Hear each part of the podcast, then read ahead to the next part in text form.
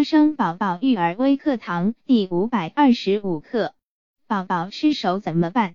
很多宝宝都喜欢吃手，它手指功能分化和手眼协调准备阶段的标志之一。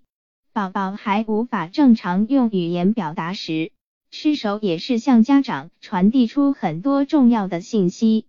家长需要用心观察，宝宝吃手不一定是饥饿导致的。需要分析具体情。一、通常新生儿只会双手握拳，胡乱挥舞，其大脑尚不能只会把自己的手放入嘴中。到两个月至三个月时，随着大脑的发育，宝宝逐步学会两个动作，一个是用眼睛盯着自己的手看，另一个便是吮吸自己的手指。二、对于宝宝来说，吮指是一种学习和玩耍。起初，他们只是将整个手放到嘴里，接着是吮吸两三个手指，最后发展到只吮吸一个手指。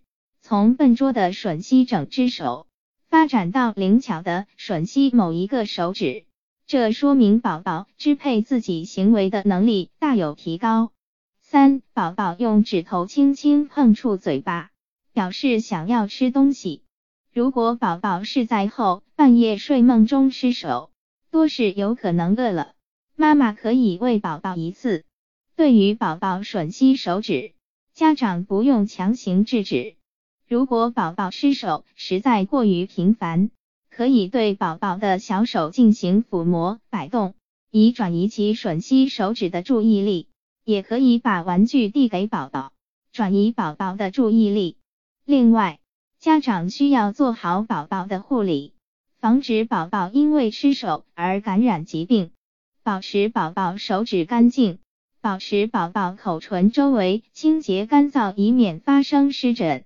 如果宝宝到了三四岁仍然经常吸手指，就可视为一种不良行为，需细心了解形成原因，耐心纠正。来自花生宝宝 APP。